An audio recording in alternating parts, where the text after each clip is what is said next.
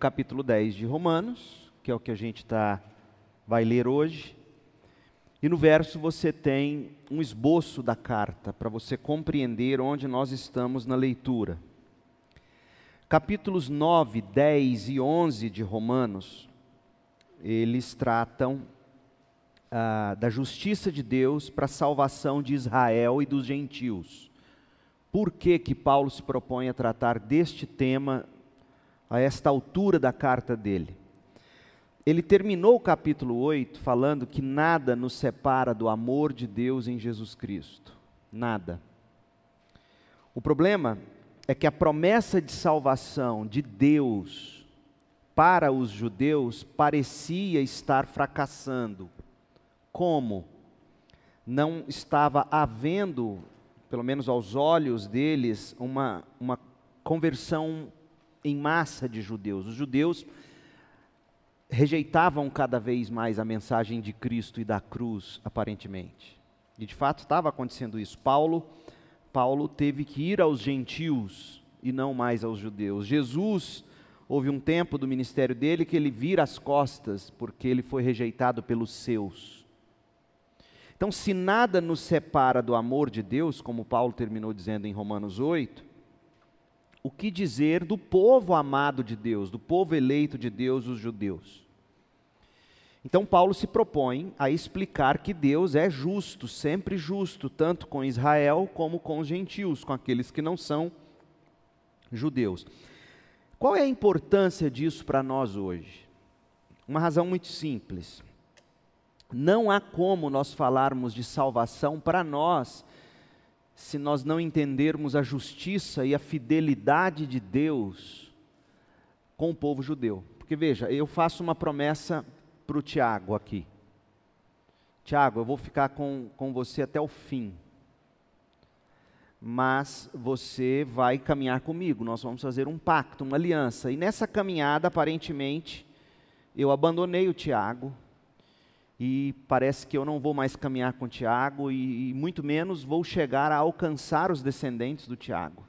Então, que justiça é essa minha de dizer, vou ficar com você até o fim, mas parece que eu estou distante. Aí Paulo está dizendo: o problema não foi Deus, não foi a aliança de Deus, não é a mensagem de Deus, não é o pacto de Deus, não é o Messias, o, o problema não é nada disso.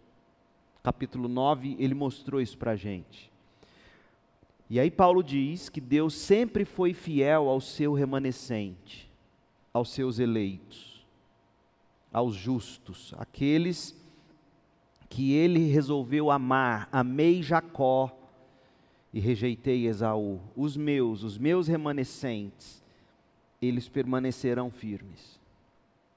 Aí, no capítulo 10, ele vai ampliar a ideia de que, de fato, quem fracassou não foi o pacto de Deus, ou o amor de Deus, ou o próprio Deus, por assim dizer. Quem fracassou foi Israel. E fracassou por quê? E aí ele vai colocar isso. Você não tem na folha, mas a gente volta um pouquinho. Se você tiver Bíblia aí com você ou no seu celular, em, em Romanos 9, a partir do versículo 30. E aqui eu te dou sua folha agora. Romanos 9, a partir do versículo 30, a gente encontra Paulo dizendo assim: o que significa isto? Tudo que ele acabou de dizer, né? sobre a fidelidade de Deus com relação aos seus aqueles que Deus amou. O que significa isso? Significa que embora os gentios não buscassem seguir as normas de Deus, foram declarados justos e isso aconteceu pela fé. Por que, que os gentios não buscavam seguir as normas de Deus? Os gentios ou os não-judeus não tinham a lei, não tinham com eles o Antigo Testamento, como os judeus tiveram desde o início, certo?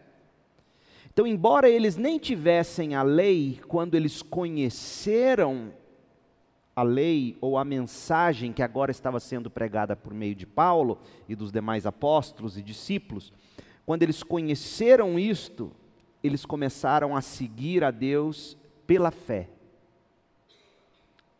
Já o povo de Israel, verso 31, que se esforçou tanto para cumprir a lei a fim de se tornar justo, nunca teve sucesso. Por quê? Porque tentaram se tornar justos por meio de suas obras. Sua própria justiça, o cumprimento da lei, eles não viveram pela fé. Tropeçaram na grande pedra em seu caminho, e essa pedra, e a esse, respeito, as Escrituras afirmam: ponham em Sião uma pedra que os faz tropeçar, uma rocha que os faz cair. Mas quem confiar nele, essa rocha é Cristo, é dele que Paulo está falando, o Messias prometido de Israel. Quem crer nele jamais será envergonhado. Quem não crer nele, ou quem se escandalizar dele, tropeçar nele, está perdido. É isso que Paulo está destacando para nós. Agora veja, Paulo se propõe agora, no capítulo 10, a detalhar como foi o fracasso de Israel, por assim dizer. Porque ele disse no verso, no verso uh, 32 do capítulo 9, que os, os, de Israel fracassaram porque eles não viveram pela fé. Aí alguém poderá perguntar assim, e aqui, gente, o que Paulo vai fazer agora no capítulo 10 é desmistificar um monte de coisa, porque é terrível quando a gente vê as pessoas dizendo que o Antigo Testamento é lei não tem graça no Antigo Testamento, só lei, lei, lei. Isso é, isso é ignorância bíblica. Foi graça do início ao fim, e Paulo vai demonstrar isso no capítulo 10. E se foi graça do início ao fim, já existia no Antigo Testamento o requerimento da fé.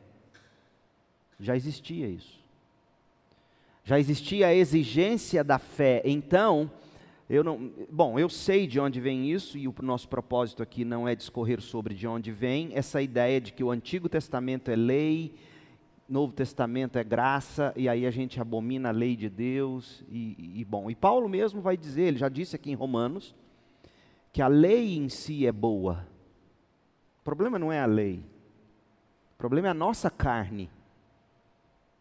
Então, olha a incoerência do ensino que diz que a lei é do Antigo Testamento e não serve para nós. Olha a incoerência. Porque se o problema não é a lei, é a nossa carne, quem é que precisa de conserto? A lei ou nós? Nós. E o que, que a nova aliança pelo Espírito de Deus promete fazer em nós? Mudar a lei? Não. O que, que ela vai fazer?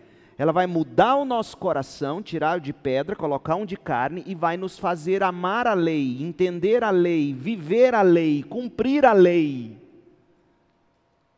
Então não caia nesse ensino de que a lei é má, de que ela é do Antigo Testamento, ela não é para o Novo Testamento. Sim, existem as questões cerimoniais que já se cumpriram em Cristo, mas nós podemos extrair disso princípios para nós hoje.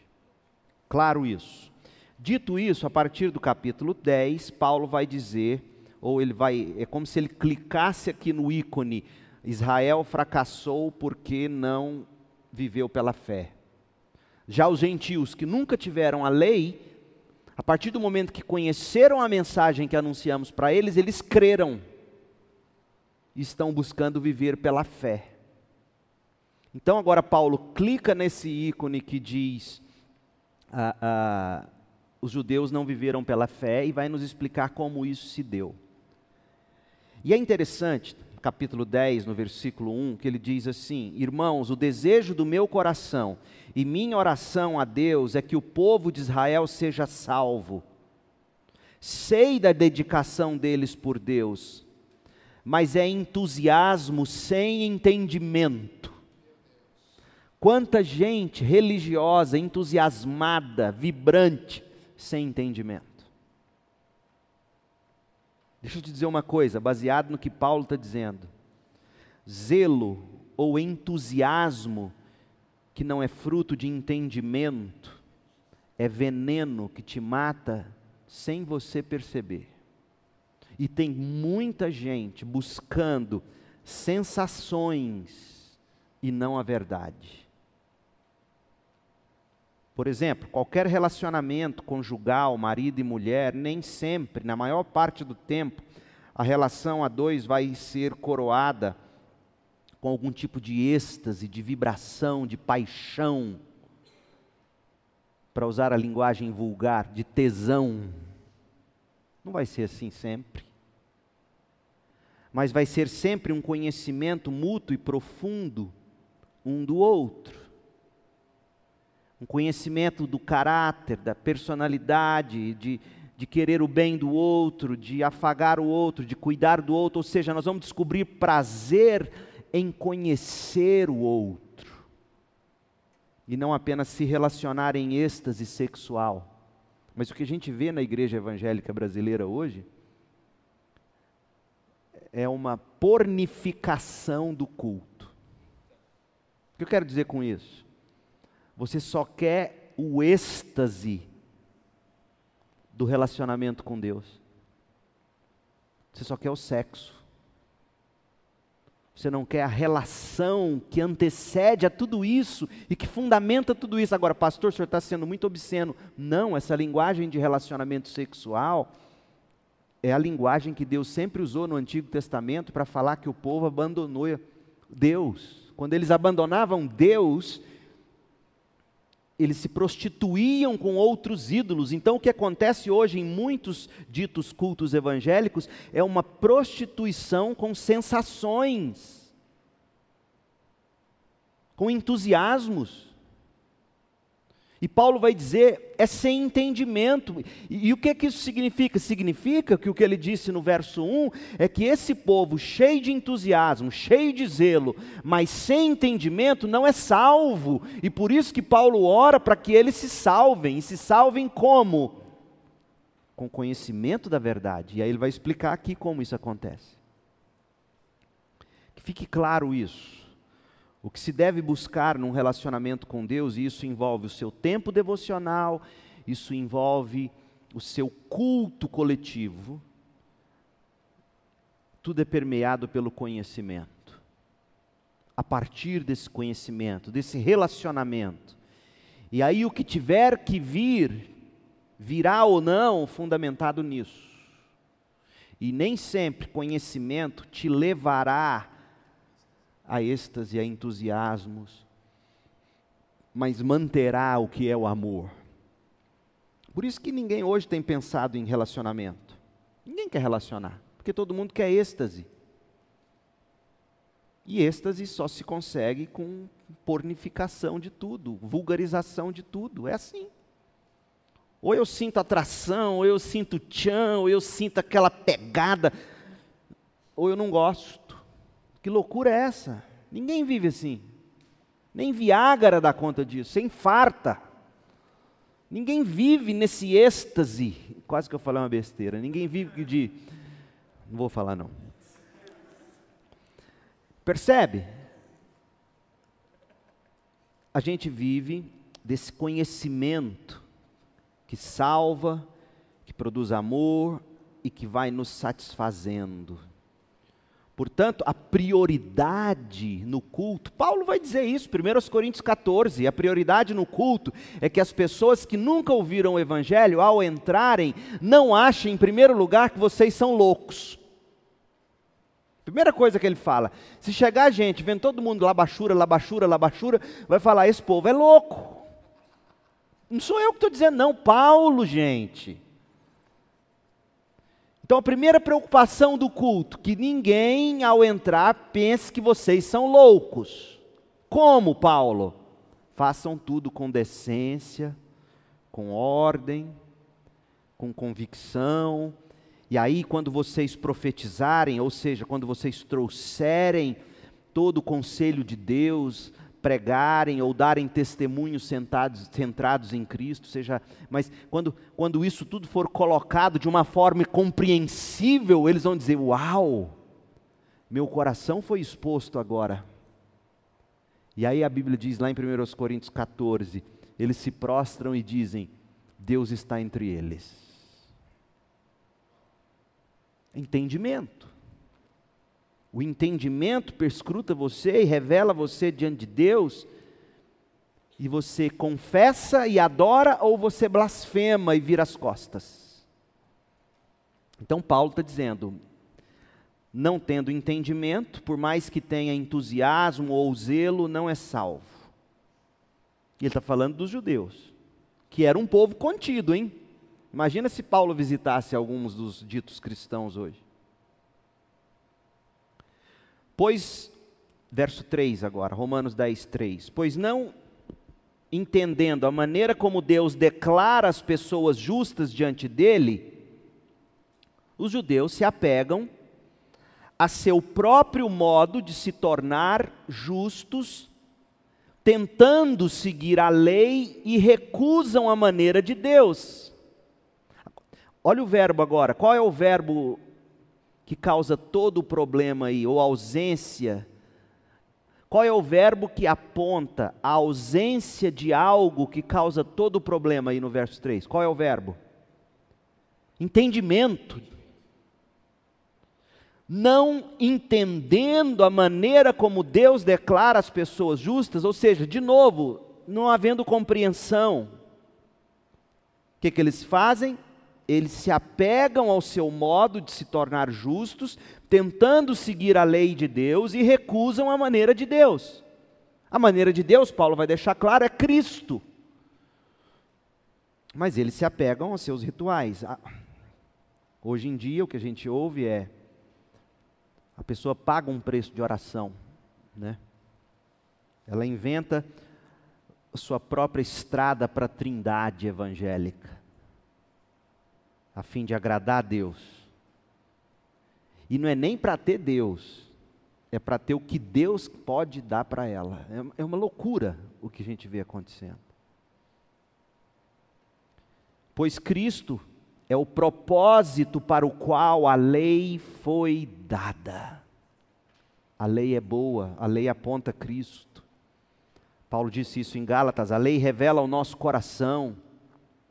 A lei mostra, Cristo é o fim da lei, a lei se cumpriu em Cristo. Mas não é só isso que Paulo está dizendo, que a lei se cumpriu em Cristo, a lei apontou para Cristo, a lei revela que eu preciso de Cristo, porque Cristo cumpriu a lei, eu não, eu sou injusto e Ele é justo, porque Ele cumpriu a lei. Como resultado, todo que crê nele é declarado justo. Cristo. Agora, se Cristo cumpriu a lei, e se a lei é a revelação do caráter de Deus, e é,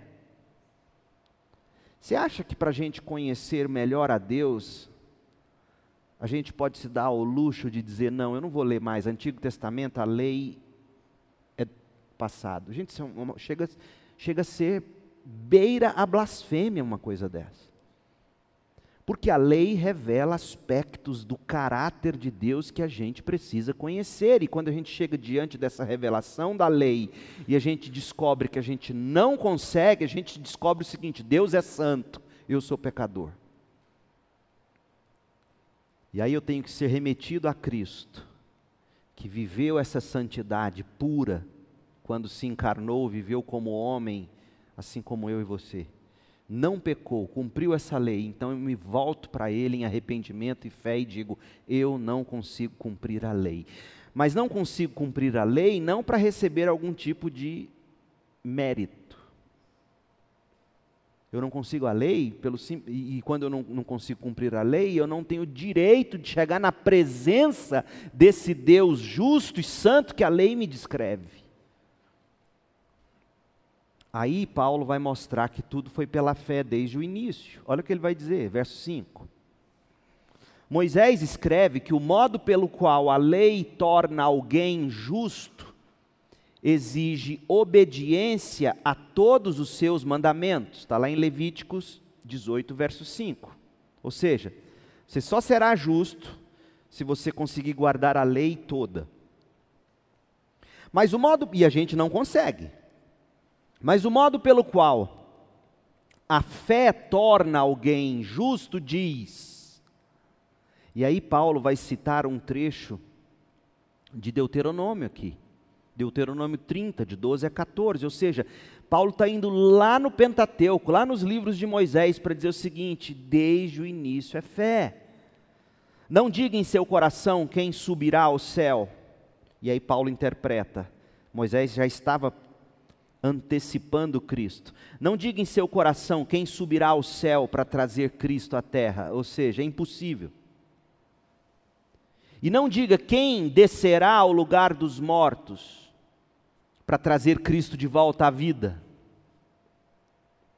Na verdade, diz, a mensagem está bem perto, em seus lábios e em seu coração.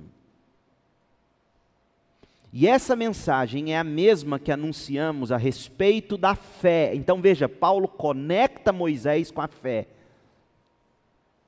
Sempre foi para viver pela fé. Aliás, gente, o que, que significava o sacrifício que o sumo sacerdote fazia? Que, o que, que era o sacrifício se não você acreditar, confiar que seus pecados simbolicamente estavam sendo transferidos para aquele animal e ele então morrendo no seu lugar. Isso era ou não era fé? Desde o início. Se você declarar com sua boca que Jesus é Senhor e crer em seu coração que Deus o ressuscitou dos mortos, será salvo.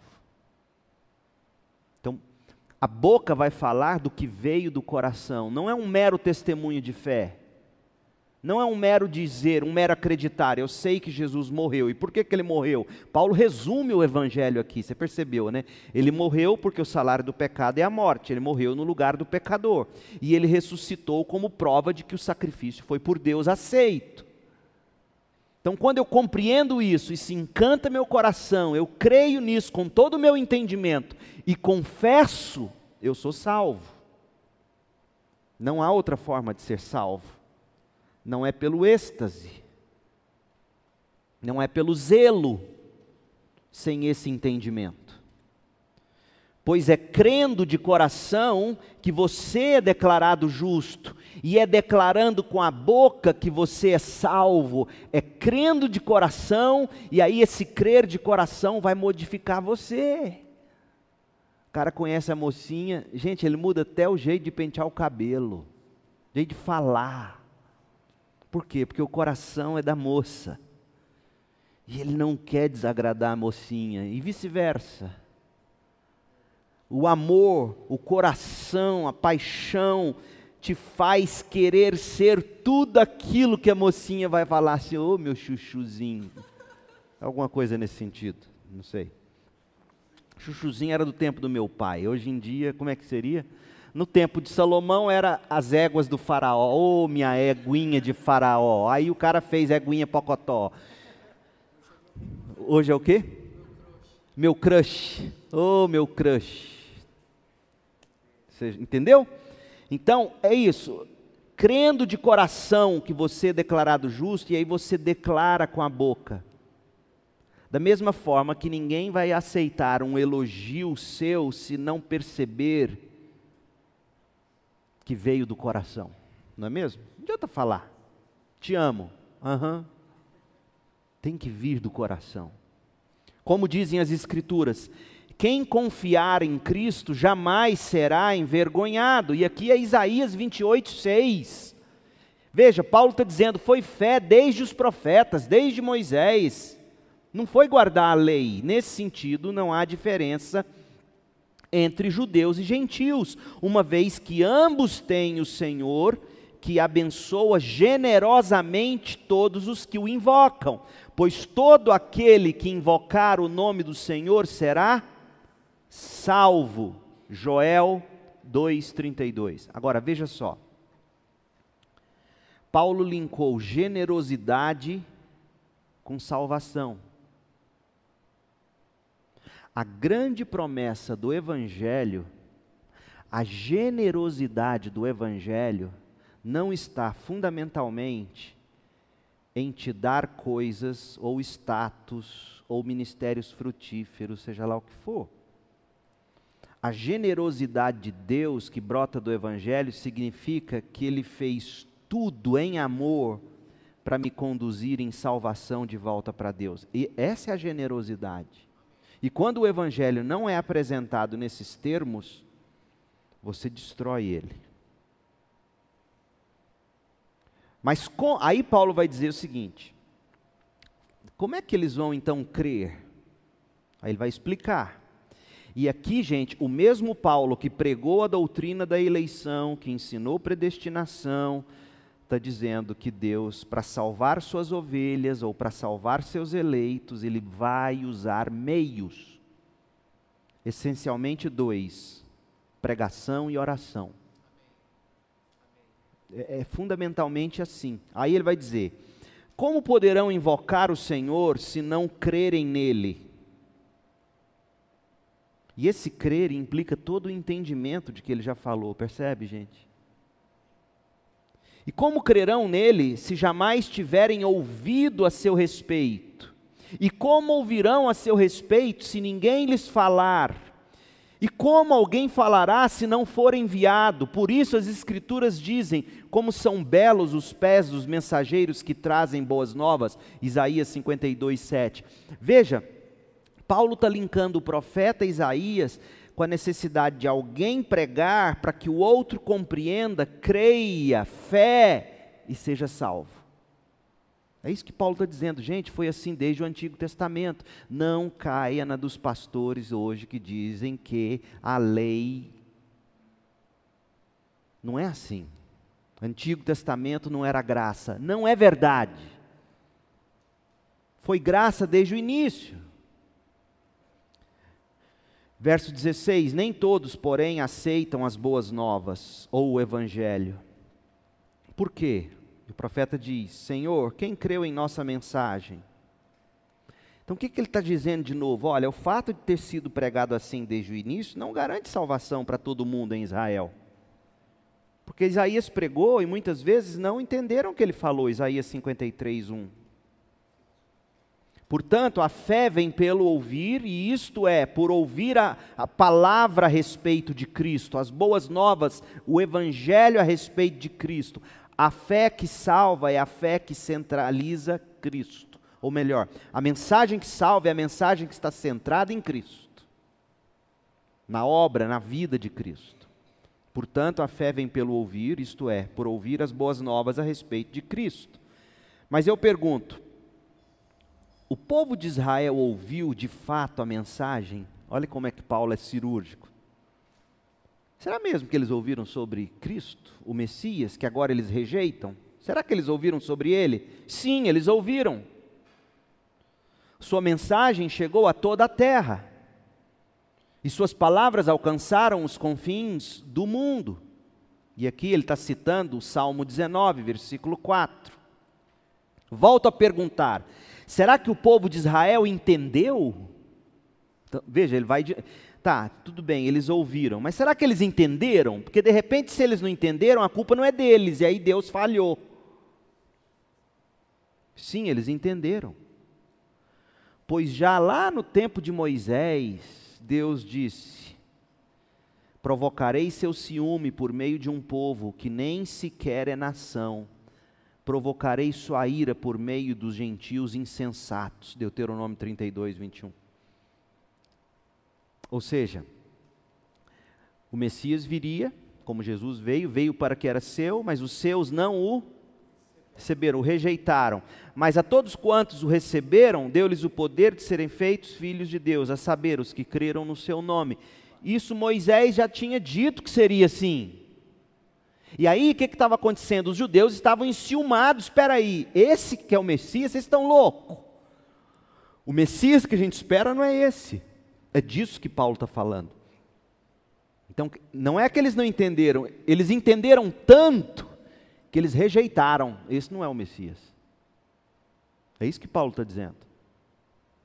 Paulo está dizendo, primeiro, essa mensagem foi pregada a eles? Sim. Eles entenderam? Sim. Entenderam tanto que o que eles viram no Cristo, no Messias, eles falaram: não, não é esse. Não pode ser esse.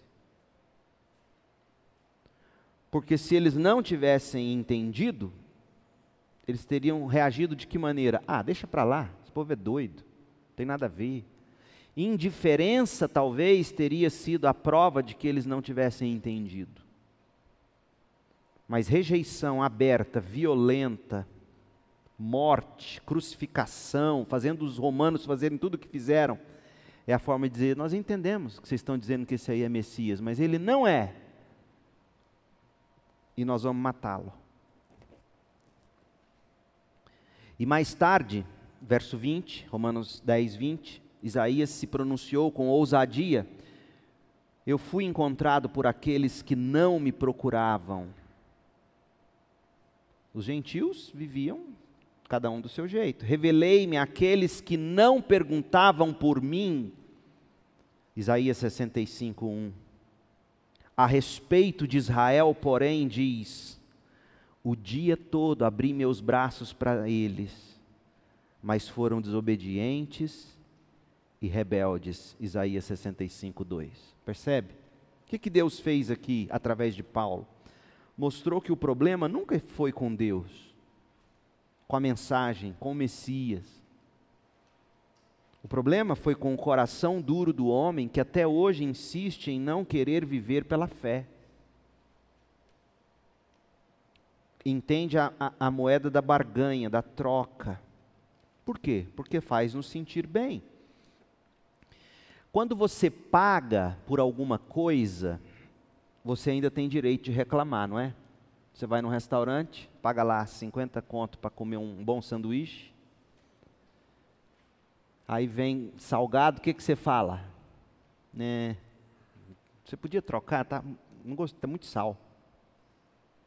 Mas se eu te chamo para ir na minha casa de grátis, 0800, e faço aquele hambúrguer, e vem com salgado, igual o outro, o que, que você vai me dizer? Você engole.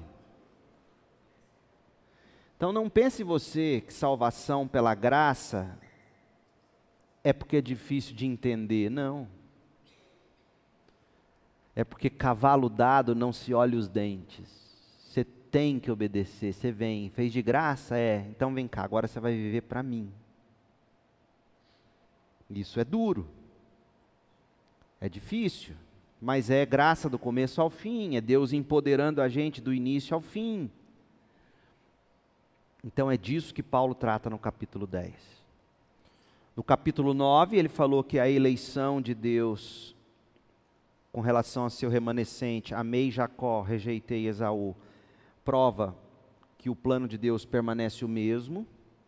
Capítulo 10, ele revela que de fato o que aconteceu foi que Israel não quis abraçar o plano de Deus desde o início, que foi o de, que, de compreender e, e buscar pela fé e não por obras. E aí por isso Deus foi aos gentios, porque era plano de Deus assim desde o início. E aí agora no capítulo 11, que não vamos ler hoje, no próximo encontro, o que, que ele vai fazer?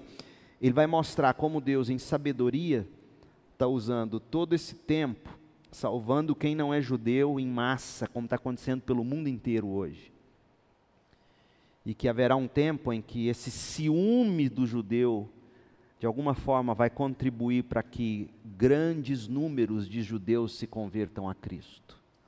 E assim, todo Israel de Deus será salvo. Só há um povo de Deus. Esse povo de Deus é o verdadeiro Israel de Deus, é a igreja de Cristo, é aqueles que Deus amou antes da fundação do mundo, de todos os povos, tribos, línguas e nações. Sempre houve um plano na história de Deus. E é o que Deus vem cumprindo e Paulo vai concluir mostrando aqui no capítulo 11. Certo? Então, fica para nós, gente.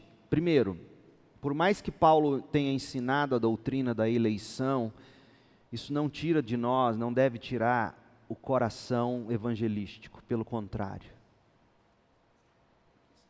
Paulo diz: Eu daria minha vida para vê-los convertidos. Eu oro para que eles tenham entendimento, entendimento da mensagem de Cristo que ele discorreu, mostrou para nós. Então, o que, que isso ensina para nós hoje? O que deve ser central no ministério de uma igreja? A mensagem do Evangelho. Nós somos evangélicos porque o Evangelho é para nós o centro. Agora, o Evangelho, tal como Deus nos entregou através dos profetas e dos apóstolos. E Paulo tentou resumi-lo aqui para nós, certo? Dúvidas, perguntas? Quero te ouvir e tentar responder às suas perguntas. versículo 9 de Romanos 10. Ele é defendido por aqueles que acreditam que a salvação se dá pelo decisionismo. Se você declarar com sua boca que Jesus é Senhor e crer em seu coração que Deus o ressuscitou dos mortos, será salvo. Qual é a dificuldade desse texto? Ah, se baseiam no texto para.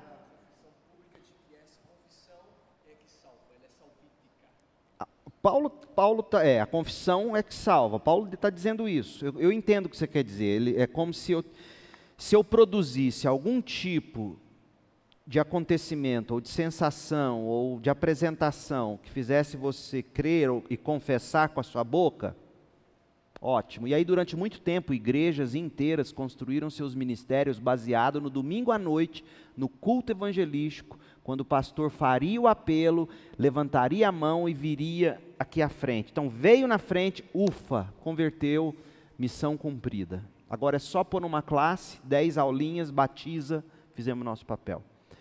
E esse de fato é um problema, porque a boca tem que confessar o que veio do coração, certo? Mas quem muda o coração?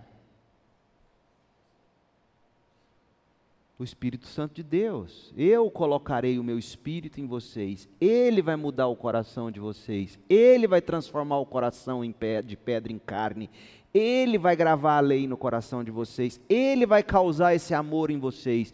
E aí, quando isso acontecer, meio que automaticamente, talvez simultaneamente, mas com a iniciativa soberana da graça divina, aí você confessa. É obra do Espírito. E eu quero crer que todos nós aqui já confessamos Cristo como Senhor e Salvador. E você só fez isso porque Deus iniciou isso em você. Porque se não tivesse iniciado, você você estaria muito bem obrigado vivendo a sua vida. Ou criticando o crente, ou cheio de zelo sem entendimento religioso. E o cemitério está cheio de gente desses dois tipos. Então, é, é, tudo é, é parte do coração. Agora, como é que Deus transforma essa, essa pedra em carne? Qual é, qual é a grande ferramenta do Espírito para a transformação do homem e da mulher? A palavra. A fé vem pelo ouvir e ouvir a palavra de Cristo. Por isso que os apóstolos, lá em Atos capítulo 6, eles vão dizer o seguinte: olha, nós temos que levantar diáconos, porque o trabalho fundamental do pastor é a oração e o ministério da palavra. Por quê? Porque só haverá mudança de coração com essas duas coisas. Regeneração do espírito que vem pela palavra pregada, e tudo isso depende de quê? De preparo e oração, oração e preparo, para que haja a devida entrega da palavra, entende? Então, é, é, isso é importante. Outra pergunta?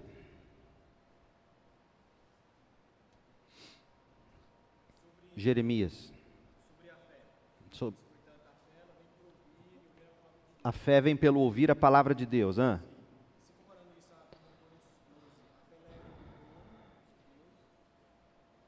Coríntios 12, parece-me que o que Paulo está dizendo em Coríntios 12 sobre fé em termos de dons é para um tipo de ato ou atitude diferente, miraculosa, um passo de fé que eu tenho que dar na minha vida que não é o habitual para mim. Não vai ser irracional, mas não é o habitual, porque a gente não vive de tomar assim, tá bom, eu vou lá, vamos pela fé. Isso é sinônimo para irresponsabilidade, muitas vezes. Então eu creio, parece-me aqui, eu teria que, que ler melhor o texto. 1 Coríntios 12, aquele dom da fé seria talvez para esse tipo de atitude mais sobrenatural ou não comum. Agora, o dom, a fé é dom de Deus, de que fala Efésios, e aí Paulo lá em Efésios 2, ele não está falando só da fé como dom, ele está falando do processo inteiro de regeneração, conversão e salvação. Isso não vem de vós, é dom de Deus. Isso o quê? Fé, regeneração, etc. A salvação completa vem de Deus. Então, assim, é. é, é, é Para mim é, é, louco você dizer que a fé vem, é você que tem a fé, está lá, é só a questão de você. Por isso que a maioria dos cultos tem que ser de um jeito que vai tocar seu emocional. Porque o que, que se acredita? Acredita-se que a sua fé está lá adormecida. E o nosso papel é, de alguma maneira, opa, acorda aí, estimular isso. Aí você, aí você confunde sensação com fé. Tá, sabe? É isso que eu tenho percebido no meio uh, contemporâneo evangélico aí. Essa mistura de coisas. Não existe fé no coração do pecador. Isso é dom de Deus. E isso vem mediante o ouvir, e o ouvir a palavra de Cristo. Não tem outro caminho. O Espírito não trabalha no vazio, no sim, como foi lá na criação, no sentido, né? O Espírito usa a palavra, porque aliás foi assim do início, e disse Deus, e o Espírito pairava sobre a face do abismo. Então a gente prega, como Ezequiel 37, o vale de ossos secos, você profetiza em cima de mortos, o Espírito vem e traz vida. Que mais?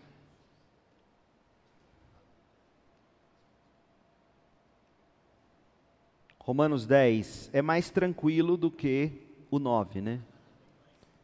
Mas não é, sabia que ele é até mais difícil de entender do que o 9? Eu já disse, o capítulo 9 de Romanos não é difícil de entender, de engolir. A nossa natureza não quer aceitar. Já o 10 é leve, mas ele é complicado quando Paulo faz essa, essa ligação entre Moisés, lei fé. Não é tão simples. Mas eu espero que tenha ficado claro. Dúvidas ainda? Então é o seguinte, eu quero incentivar vocês a continuar voltando. Nós estamos aqui toda sexta. Vamos tentar começar pontualmente no próximo, 21 horas estourando. Chega 20 e 30, a gente fica junto aqui. Porque lembra, isso aqui não é um culto de jovens, é um, é um tempo para a gente, é um momento de refúgio.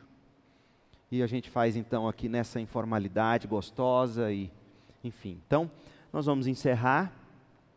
Nós vamos, eu vou orar, nós vamos para lá, nós vamos ter carninha, comidinha, tudo ali preparado para nós com muito carinho. E que Deus abençoe cada um de vocês que nos visita.